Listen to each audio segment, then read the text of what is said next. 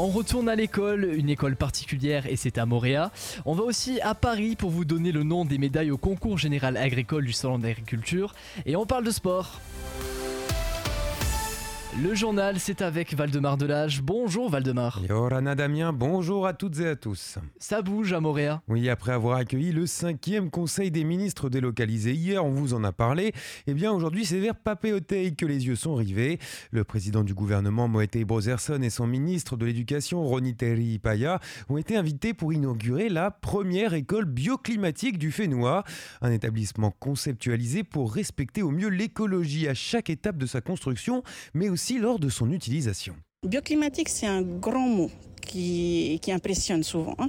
Mais au final, euh, l'esprit bioclimatique, c'est un peu revenir au temps de nos ancêtres, où ils faisaient attention à ce qu'il y avait autour d'eux pour bien euh, construire, penser loin hein, et veiller à ce que ben, l'école ne soit pas inondée en temps de pluie, qu'elle puisse capter un maximum de soleil et un maximum également d'alizé.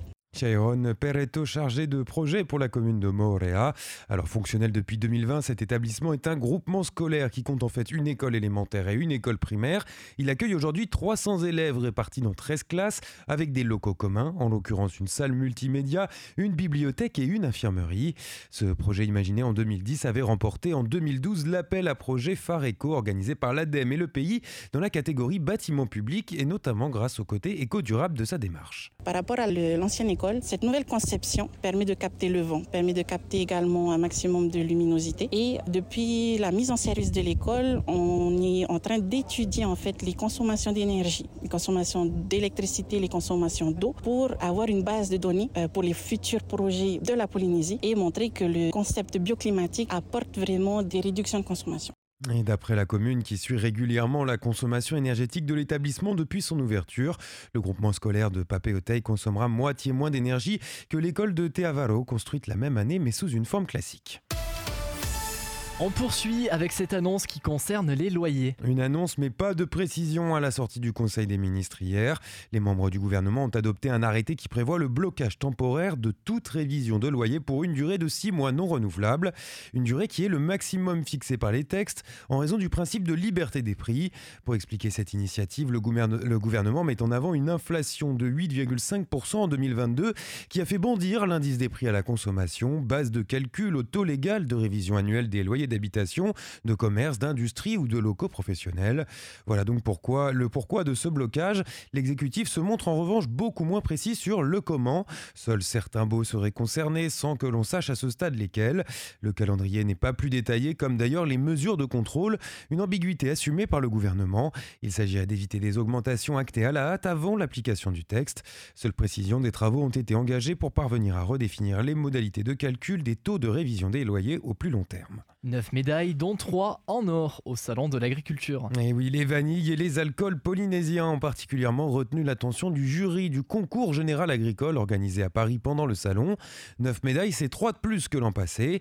Alors dans le concours des épices, deux producteurs repartent avec de l'or, Vanille Tahiti et Manutea Vanille. Royal Vanille rapporte de son côté l'argent. En ce qui concerne le concours Rhum, la distillerie Avatea, c'est à Paea, elle s'offre deux récompenses, une en or et une en argent. Deux médailles aussi pour le domaine Paris-Paris, une distillerie de Taha, mais en argent et en bronze. Et du côté de Morea, Manutea est aussi récompensé pour son rhum avec une médaille de bronze. Et pour la première fois, la Polynésie est également euh, illustrée dans la catégorie gin français. Et ça nous vient de Taha grâce à la distillerie Va et. L'an passé, la délégation polynésienne n'avait pas fait aussi bien avec six récompenses obtenues, dont la moitié en or. Du sport, on vous parle des Jeux du Pacifique. Oui, pour lesquels, vous le savez, il va falloir installer une nouvelle piscine puisque c'est organisé à Tahiti en 2027. Et la question de la piscine, elle reste en suspens depuis que la ministre des Sports, Emate Mari, a annoncé que le projet de nouveau centre aquatique d'Aorei ne verra pas le jour. À l'heure actuelle, c'est bien sûr le site de Tiperui que le pays euh, veut voir. Euh, euh, c'est là que le pays veut organiser les épreuves, pardon. C'est impossible en l'état puisque la piscine n'est plus aux normes. La compétition océanienne demande aussi un deuxième bassin pour l'échauffement et la récupération des athlètes. De grands travaux doivent, quoi qu'il arrive, être envisagés. Les autorités vont donc lancer des études sur ce site de Tiperoui. Il est question d'acheter et de faire venir un bassin en inox, comme ceux qui sont utilisés dans de nombreuses compétitions internationales. Reste à savoir comment l'utiliser, la structure étant démontable, mais pouvant aussi être pérennisée sur un site donné. Alors plusieurs scénarios sont d'ores et déjà sur la table. Le premier serait l'implantation définitive d'un bassin de 50 mètres aux normes, aux côtés de la vieille piscine, qui elle serait réhabilitée en bassin de 25 mètres.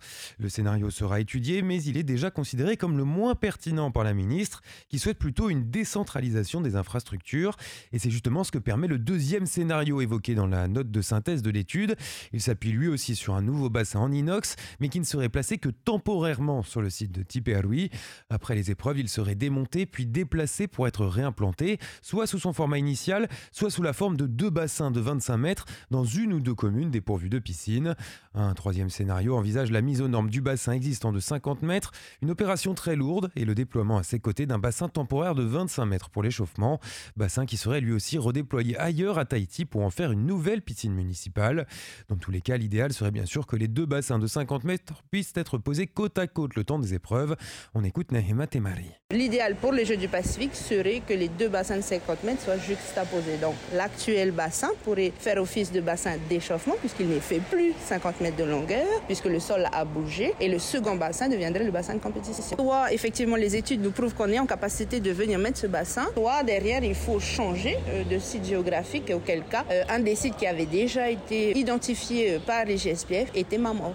Et quoi qu'il en soit, il faudra que le pays fasse l'acquisition d'un bassin démontable, une idée que lui avait soufflé la Fédération de natation qui souhaitait voir le pays se positionner rapidement, mais ça ne serait pas possible pour le moment. Une des propositions qui a été faite par la Fédération tahitienne de natation lorsqu'ils ont effectivement entendu que les bassins d'échauffement sur les Jeux olympiques Paris 2024 étaient ces fameux bassins éphémères en inox, etc., ont voulu se positionner, sauf qu'on n'est pas aujourd'hui ni en capacité de l'acquérir, de le monter, etc. Donc l'acquérir trois ans avant la date, ce serait trop long. Mais l'idée, c'est pas non plus de, repousser dans le temps et de pas en avoir du tout. Mais on attend le résultat euh, des études et cet achat, chiffré en décembre dernier à 200 millions de francs sans le transport et l'installation, ne peut donc pas être acté pour le moment avec Paris 2024. Très demandé par les communes de l'Hexagone, ces fameux bassins en inox des Jeux Olympiques pourraient donc ne plus être disponibles pour Tahiti 2027. Mais pas de quoi paniquer, assure la ministre, qui projette, si besoin, de faire directement appel à l'entreprise qui les construit, quitte à payer un peu plus cher pour du neuf. On parle d'escrime maintenant avec ce duel de la fédération. Et eh oui, ça n'est pas la première fois que les fers se croisent dans ce petit milieu. Il y avait eu la fédération polynésienne d'escrime déboulonnée en faveur de la fédération d'escrime du Fénois, elle-même devenue la fédération tahitienne. C'est elle aujourd'hui qui est titulaire de la précieuse délégation de service public du pays.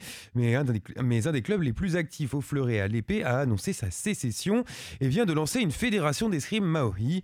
Jean Cuneo, président des Finlam Darwe et de cette nouvelle organisation, reproche au cadre de l'autre Fédé une relative désorganisation, un manque de résultats malgré les subventions et plus généralement un manque de motivation.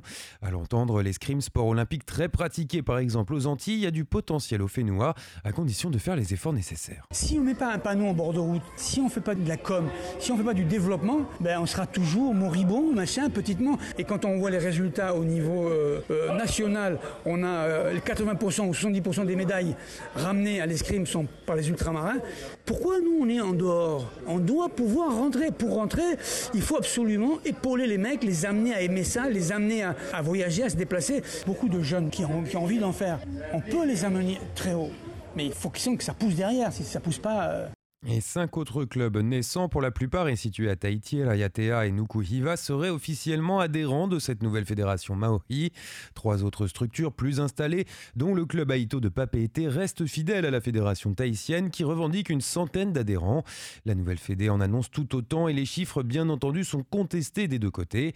Chez les titulaires de la DSP, on accuse les séparatistes de ne pas respecter toutes les règles de sécurité ou encore de ne pas avoir accès à un maître d'armes diplômé. Qu'importe pour la nouvelle fédé, l'essentiel et d'attirer. On ne fait pas l'escrime à la, façon française, rigoureuse. Euh, il faut euh, amener ce côté ludique. Et, tant qu'il n'y a pas ce côté ludique, les, les mecs, ils accrochent pas. Et résultat, c'est en décrépitude et c'est nous qui allons relancer. Jean Cunéo, président de cette nouvelle fédération d'escrime Maohi, qui prévoit déjà deux compétitions ouvertes à tous les tireurs en mars et en mai.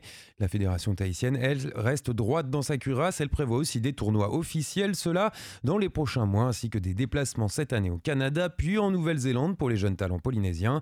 À noter que, comme dans beaucoup de sports, la DSP de l'escrime doit être réattribuée. Ce devrait être en septembre. Voilà, c'est la fin de cette édition. Merci à toutes et à tous de l'avoir écouté. Prochain point sur l'actualité locale, le de la rédaction et c'est à 16h.